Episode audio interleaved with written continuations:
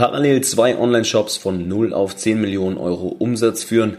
Das hat der liebe Moritz als Gründer und Chief Marketing Officer der beiden Brands Carepoints und Ehrlich gemeinsam mit seinem Team geschafft. Wie genau das funktioniert hat, welche Herausforderungen es gab, welche Learnings Moritz gezogen und gesammelt hat, das werdet ihr heute erfahren im Social Marketing Podcast. Ich habe ein paar spannende Fragen mitgebracht und wünsche euch ganz viel Spaß mit dem Interview und den Insights aus den letzten acht Jahren, aus seiner Erfahrung und seiner Arbeit im E-Commerce. Freut euch auf eine halbe Stunde geballtes Wissen aus der Praxis für die Praxis und ab geht das Intro. Herzlich willkommen im Social Marketing Podcast, dein E-Commerce Podcast für Online-Händler und digitale Vorreiter. In der heutigen Zeit gibt es Informationen und Experten wie Sand am Meer. Doch was funktioniert wirklich? Wir zeigen dir, wie du mit erfolgserprobten Strategien einem einfachen Fahrplan systematisch und nachhaltig Umsatzrekorde brichst. Und das vollkommen unabhängig von Online-Marktplätzen und teuren Agenturen. Wir machen euch zur Nummer 1 und das mit Zahlen schwarz auf weiß. Hier lernst du Marketing, das heute funktioniert. Viel Spaß! Dann drücke ich auf Start und sag Hallo Moritz, wie geht's dir?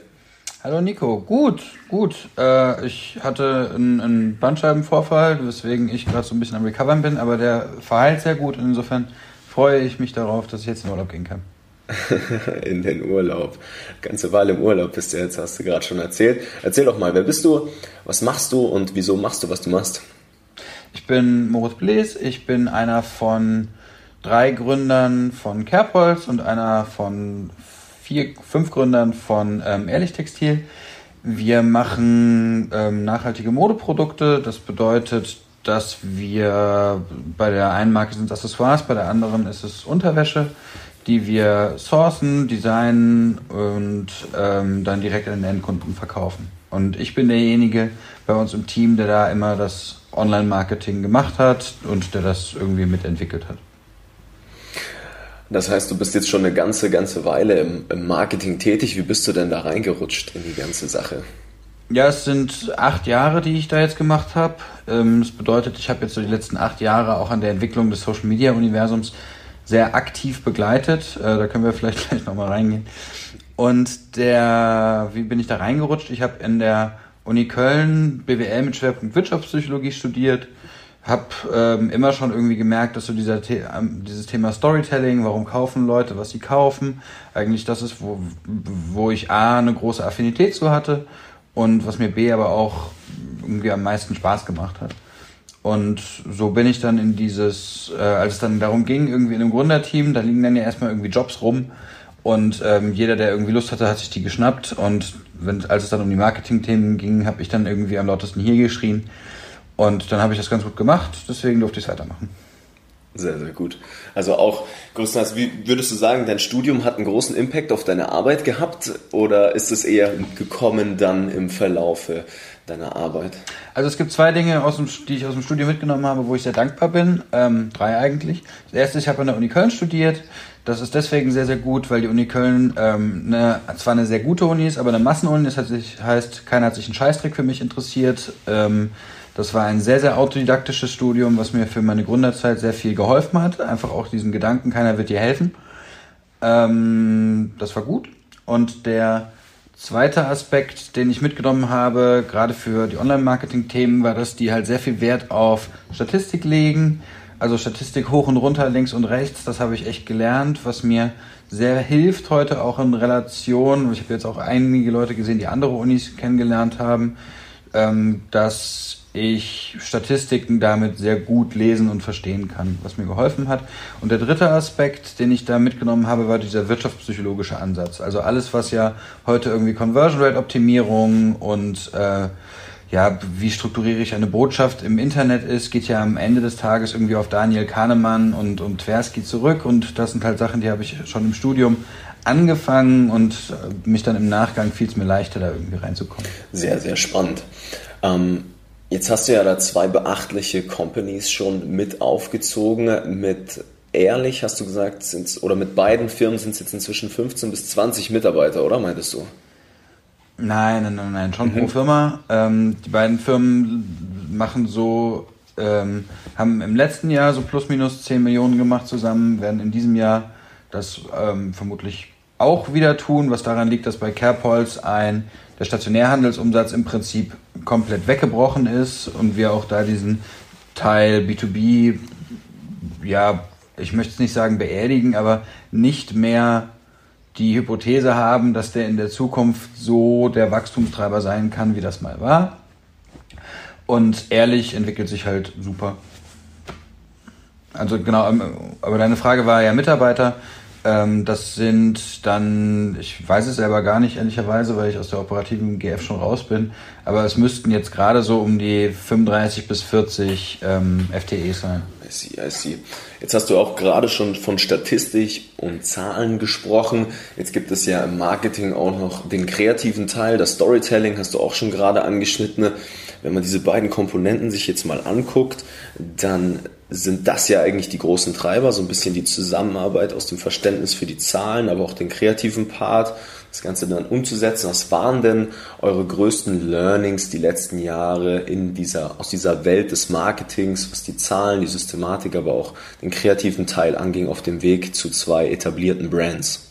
Ähm, ich glaube, dass es im Online-Marketing hat eine Marketingabteilung immer eine DNA ähm, die hat entweder eine eher Statistik, zahlengetriebene DNA oder eine Storytelling-getriebenere DNA. Und die Herausforderung von mir in den letzten Jahren war, das immer zusammenzubekommen. Also nicht nur von mir, auch von anderen, mit denen ich geredet habe. Und eines meiner Learnings ähm, ist, dass ich gelernt habe, im Hiring von so einem Team darauf zu achten, dass ich halt wirklich beide ja, natürliche Kompetenzen besetze. Das ist die eine Geschichte, dass ich halt irgendwie, ähm, weil wir machen Sustainable Fashion, insofern ist die Wahrscheinlichkeit, dass sich Leute bei dir bewerben, die eher aus dem Storytelling rauskommen, sehr hoch. Und ähm, denen Statistik reinzuprügeln, ist die eine Geschichte. Ähm, aber die andere ist dementsprechend da auch zu heiern und das mit ins Team aufzunehmen. Also der Branding-Aspekt, der fiel uns immer leicht. A, weil wir selber Menschen sind, die sehr markenaffin sind. Und B, weil wir dadurch, dass wir Sustainable Fashion machen, auch relativ automatisch Leute zu uns ziehen, die daran auch Spaß haben. Was uns nicht so leicht fiel von Anfang an war, sowohl die Leute, die eben eher aus dem analytischen und statistischen Part kommen, ähm, für die Marken zu begeistern, beziehungsweise erstmal zu entdecken, dass das ein Skill ist, den wir auch heiern müssen. Und der zweite Aspekt war dann die Leute oder die Mitarbeiter, die sich für eine Modemarke beworben haben, weil sie Lust hatten, schöne Geschichten zu erzählen, schöne Bilder zu machen und da eben aus dem Ding, denen zu erzählen, ja, ja, das darfst du ja alles tun, aber guck gefälligst täglich in deine Dashboards rein, ansonsten kommst du hier nirgendwo hin. Und die halt auch darauf zu trainieren und zu erziehen. Das war ein Prozess und das war auch ein Prozess für mich zu erkennen, dass ich das tun muss. Ja, ist total wichtig. Also ich versuche das bei uns in der Beratung auch immer zu kommunizieren, dieses, dieses Zusammenspiel aus einem Verständnis für Zahlensystematik und dem kreativen Teil, dass man auch die Mitarbeiter da fusioniert und dass da einfach eine ganz enge, transparente Kommunikation stattfinden muss, ähm, ist unabdingbar meiner Meinung nach. Und auch in dieser Schnelllebigkeit der Plattform eigentlich unfassbar, wie stark dieser Wandel diese Themen auch beeinflusst. Ja? Also wenn man sich diese, die Statistik, die Zahlen nicht zu Herzen nimmt und sich primär nur auf Storytelling und den Fokus auf den kreativen Teil konzentriert und diese Hypothesen auch nicht testen kann, wie gut gewisse Stories funktionieren, dann ist einfach leider der Wachstum super, super schwierig, nachhaltig zu gestalten. Ne?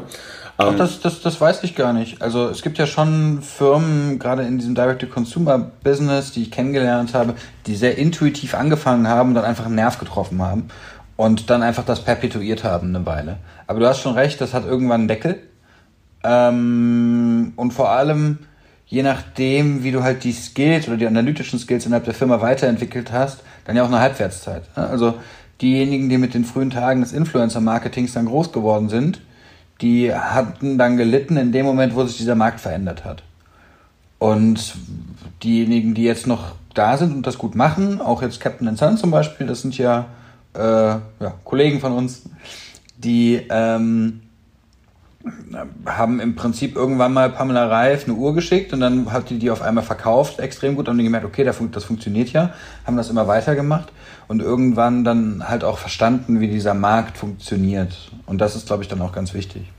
Ja, Influencer-Marketing funktioniert, glaube ich, nach wie vor, wenn man es auf einer richtig großen Scale betreibt. Ich habe auch einen Kunden gehabt, die haben knapp 50.000 Euro in Influencer-Marketing äh, gesteckt im Monat. Das kann funktionieren und ich glaube, dass der Algorithmus ab einem gewissen Punkt dann auch merkt, okay, das hat Relevanz, was die da machen. Da gibt es eine gewisse Anzahl an Reposts und Traffic, der auf die Seite kommt, aber gerade zu Beginn ist es meiner Meinung nach, sage ich sehr, sehr oft, eigentlich eine reine Brand Awareness Geschichte, das Influencer Marketing. Aber sehr spannend, dass du diesen Wandel jetzt auch mal ansprichst.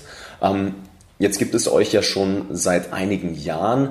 Das heißt, damals hat Influencer Marketing noch super funktioniert. Heute ist es ja sehr datengetrieben, wie wir gerade festgestellt haben. Sehr viel Performance Marketing. Wie habt ihr eure Strategien denn da angepasst und warum?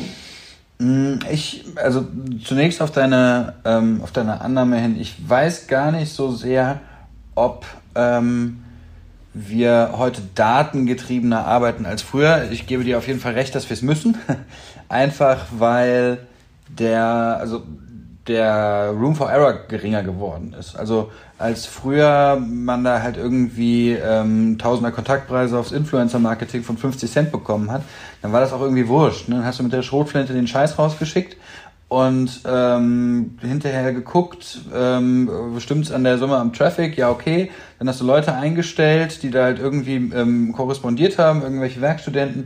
Weil das Ganze hat ja auch deswegen funktioniert, weil es ein super schlecht automatisierbarer Prozess war, weswegen die großen Marken diesen Markt halt nicht so schnell verstehen konnten oder für sich adaptieren konnten. Und das hat dann ja ein paar Jahre gedauert. In der Zwischenzeit haben sich die TKPs auf Influencer Marketing ja so in etwa ver 20 bis ver 30-facht. Und damit ähm, haben sich die Strategien, die da funktionieren, dementsprechend auch verändert. Und da gibt's dann, ähm, das aus, in meiner Wahrnehmung waren das About You, die als erstes dann angefangen haben, Influencer-Marketing wirklich ROI-basiert in den Funnel einzubauen und das richtig gut zu machen. Und dann hat der Rest des Marktes angefangen, sich bei denen abzugucken, wie das sinnvoll funktioniert und da dann auch daraus gelernt. Ja, also in Deutschland, ne? Ja, ist schon, ist schon, ist, ist eine schwierige Thematik, ehrlich gesagt, das ROI-basiert äh, zu, zu machen. Also wäre wär super spannend. Hast, hast du da Insights, wie das About You aufgesetzt hat, das Influencer-Marketing so richtig? Naja, also, ja, also du hast immer Unschärfe. Ja. Ne? Also das, ähm, die, die hast du im Online-Marketing immer, in dem Bereich im Speziellen.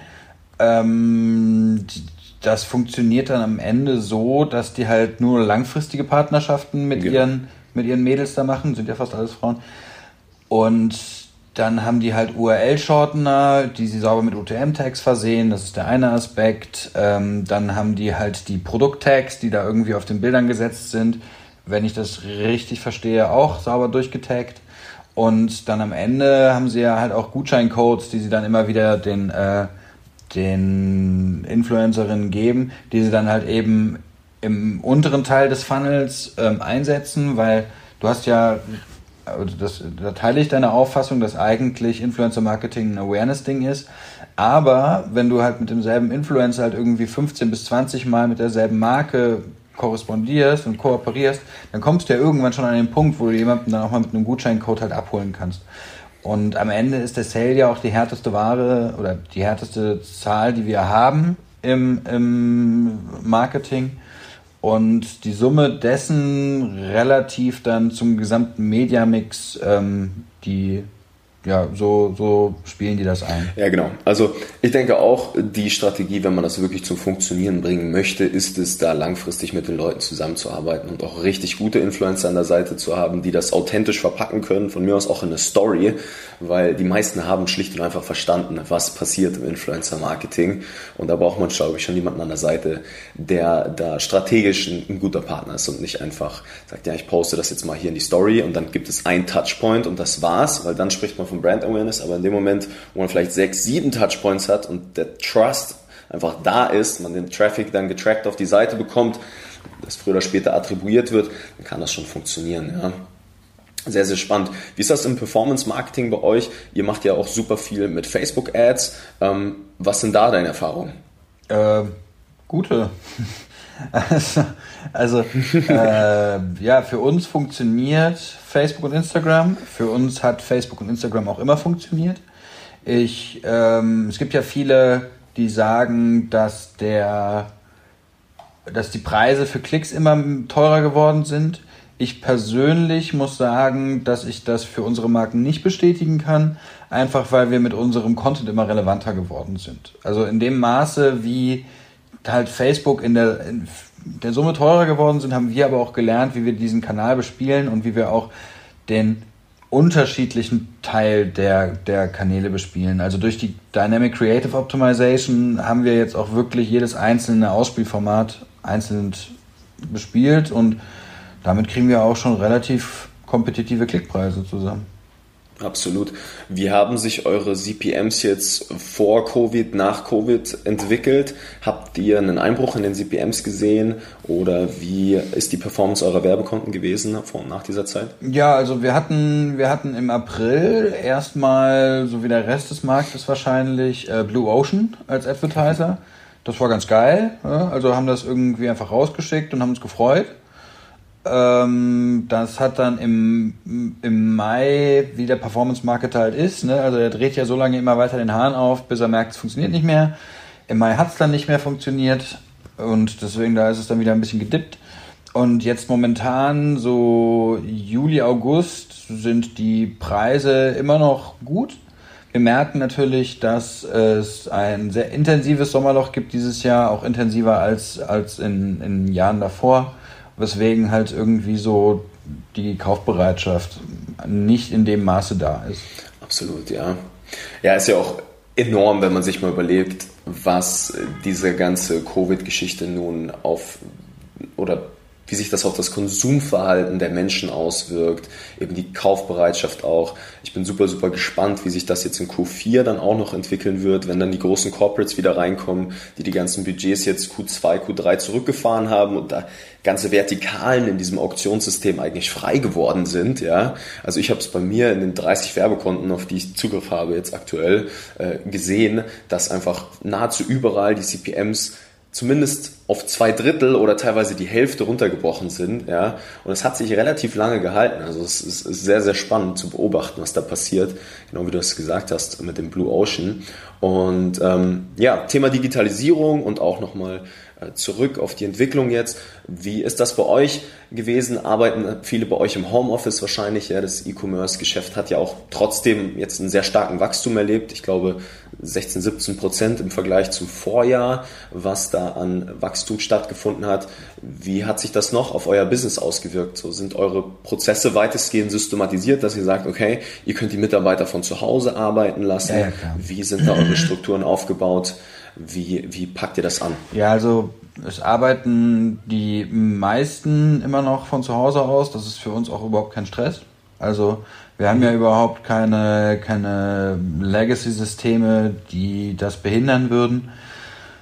Ähm, was ich merke oder was wir merken ist, nach einer Weile, also gerade für so größere strategische Fragen, macht es dann schon nochmal Spaß, irgendwie für einen Workshop zusammenzukommen ähm, weil es fühlt sich auch irgendwie, was sich auch komisch anfühlt, ist immer dieses dreiviertel leere Büro. Also das ist irgendwie nicht geil. Also das Problem hat ja, haben ja alle. In, insofern ähm, muss da, glaube ich, dann äh, mal eine konsequente Entscheidung getroffen werden in der Zukunft. Ziehen wir das jetzt auf ewig durch? Und wenn ja, wie viele Leute dürfen denn dann ins Büro kommen? Sagt man in Zukunft, man hat nur noch halb so viele Sitzplätze wie Mitarbeiter? Ähm, das, da habe ich noch keine Antwort drauf, wie sich das entwickeln wird. Aber ansonsten bei, also den E-Commerce-Part bei Kerbholz, dem geht super, der hat sich gut entwickelt. Ähm, ehrlich geht sowieso super, weil es reines Direct-to-Consumer ist. Und ja, also es ist ein herausforderndes Jahr, aber bislang geht es uns gut. Ist ja auch letztlich nichts anderes, außer wenn ihr eh den Skill habt in dieser Schnelllebigkeit des E-Commerces da eine tolle Marke aufzubauen, dann sollte man es auch schaffen, durch so turbulente Zeiten wie jetzt ordentlich zu kommen, nicht alles über Bord zu werfen, also auch diesen Blue Ocean, von dem du gesprochen hast, zu nutzen, um davon zu profitieren und so weiter und so fort. Also ja, aber sehr, sehr spannend auf jeden Fall. Ähm, mit Ehrlich wurdet ihr ja zum Sustainable Brand of the Year gewählt. Ich finde das Thema Nachhaltigkeit immer sehr, sehr wichtig, sehr spannend auch, gerade im E-Commerce, ja, dass man das kommuniziert. Und äh, die Generation Z, die jetzt nachkommt, die legen da ja auch ganz viel Wert darauf. Wie schafft man es denn als Online-Shop oder wie können es auch andere Online-Shops künftig schaffen, nachhaltiger zu agieren und vielleicht davon sogar zu profitieren? Also diese Nachhaltigkeit mehr in den E-Commerce reinzubringen, auch in den Produkten vielleicht. Wie sind da deine Erfahrungswerte? Ja, also zunächst würde ich vielleicht gerne eine Unterscheidung machen zwischen Online-Shops und Marken. Ne, also ehrlich ist ja als Marke mit allem, was dahinter steht, äh, ausgezeichnet worden. Und ich glaube, wenn das jetzt ein Shop gewesen wäre, der dann irgendwie versucht mit Drittmarkenhandel jetzt ähm, möglichst sustainable zu sein, dann wäre das schwieriger gewesen weil wir so ja die gesamte Wertschöpfungskette überblicken können und da halt auch in allen Bereichen darauf achten. Eine Beobachtung, die ich mache im Markt, ist, dass viele sich mit dem Thema Nachhaltigkeit schwer tun. Erstens, weil es keine, also weil es in alle Bereiche der, des Unternehmens reinreicht, weswegen, selbst wenn man sagt, wir wollen das tun und wir halten das für wichtig, die Frage ist, wer hat denn den Hut auf? Und wer treibt das denn jetzt hier überhaupt? Und was hat der denn überhaupt für, für Kompetenzen? Was darf der denn überhaupt? Und ähm, traurigerweise landet das dann meistens im Marketing. Ja, hier, erzählt doch mal was, wir machen jetzt Nachhaltigkeit. das Marketing, wenn es gut ist, sagt dann, okay, machen wir super gerne. Was können wir denn erzählen? Und dann steht da so, ja, überlegt euch doch mal eine Auktion, wo wir spenden können oder so. Und dann so, ja gut, so funktioniert es leider nicht. Und insofern, was, was empfehle ich anderen, wenn man sagt, wir wollen Nachhaltigkeit machen? Dann, also wir haben bei Ehrlich zum Beispiel eine CSR-Managerin, die unabhängig von der Geschäftsführung wirklich den Hut auf hat zu sagen, wir machen diese Firma so nachhaltig, wie es geht. Weil ganz häufig geht es dann ja auch gegen wirtschaftliche Interessen. Und da ein gutes Gewissen innerhalb der Firma zu haben, die dich als Geschäftsführer auch vor dich selbst beschützt und deinem eigenen Opportunismus, das ist dann schon was, was hilft, wenn man es ernst meint. Und der andere Aspekt ist dann, ähm, das ist auch etwas, was wir gelernt haben, du, wir können Nachhaltigkeit nur da schaffen, wo der Kunde sie uns bezahlt. Und der, und da habe ich halt auch die Erfahrung gemacht in Deutschland, dass ganz, ganz viele sehr nachhaltige Produkte machen, aber gar nicht vorher verprobt haben, ist der Kunde denn überhaupt bereit, die 90 bis 100 Euro, die dann jetzt dieses nachhaltige Leinenhemd oder T-Shirt, nachhaltige Leinen-T-Shirt kostet, zu bezahlen? Er war es nicht. Ja. Nutzt ihr denn da, also ich meine, man kann ja sehr viel über Emotionen letztlich schaffen, an Kaufargumenten, dass sich jemand entscheidet, okay, ich möchte jetzt dieses philosophische Problem, das es draußen in der Welt gibt, dass nicht viele Menschen nachhaltig leben. Das möchte ich beseitigen oder da möchte ich meinen Teil dazu beitragen. Deswegen bin ich jetzt bereit, 20 Euro mehr auszugeben für das Leinen-T-Shirt beispielsweise. Ähm, validiert ihr solche Hypothesen, bevor ihr die, die Produkte raus auf den Markt gebt oder wie sind da eure Herangehensweisen, um, um sowas zu überprüfen? Ach, wir haben, ja, also klar, ne? Also wir haben auch immer wieder Produkte, die nicht funktionieren, weil sie dann zu teuer geworden sind ein guter Richtwert, den ich jetzt verstanden habe, ist der, der ähm, dass die meisten Deutschen, das ist ja immer noch ein Land, das sehr preissensibel ist, nicht bereit sind, mehr als plus minus 10% mehr für das nachhaltige Produkt zu zahlen, als das Referenzprodukt ohne Nachhaltigkeit kostet. Das ist jetzt so unser, unser Referenzwert und da gibt es dann so ein gewisses Schwankungsintervall drum, aber das ist. Cool. Ähm, sehr, sehr spannend. Also sehr viel Input. Was mich noch interessieren würde, äh, Moritz, was, was beschäftigt dich denn zurzeit? Was, äh, woran denkst du, wenn du mit Ehrlich und Kerbholz in die Zukunft blickst? Was, was liegt dir auf dem Herzen? Ach, was liegt mir auf dem Herzen? Also bei ähm, Kerbholz haben wir ein, ein, immer noch die Herausforderung, dass wir mit dem Bereich äh, Armbanduhren und teilweise auch mit den Sonnenbrillen auf chinesische Zulieferer angewiesen sind. Ähm, das stört mich, ähm, muss ich klar sagen, nicht weil mich die Zusammenarbeit mit den Chinesen stört, das funktioniert ehrlicherweise sogar ganz gut, sondern weil wir halt immer noch den Kram einmal um den halben, halben Erdball schiffen, bevor wir ihn verkaufen. Das, ähm, da fände ich es schön, wenn wir es perspektivisch schaffen, die gesamte Wertschöpfungskette halt in den europäischen Raum, wie wir das bei Ehrlich halt auch machen, zu verlagern. Das ist aber gerade bei technischen Produkten ganz, ganz schwer, weil im Prinzip die Zuliefererindustrie quasi nicht mehr existiert. Also die ist so in den 80ern und 90ern quasi geschlossen abgewandert in den asiatischen Raum und jetzt sind sie halt weg.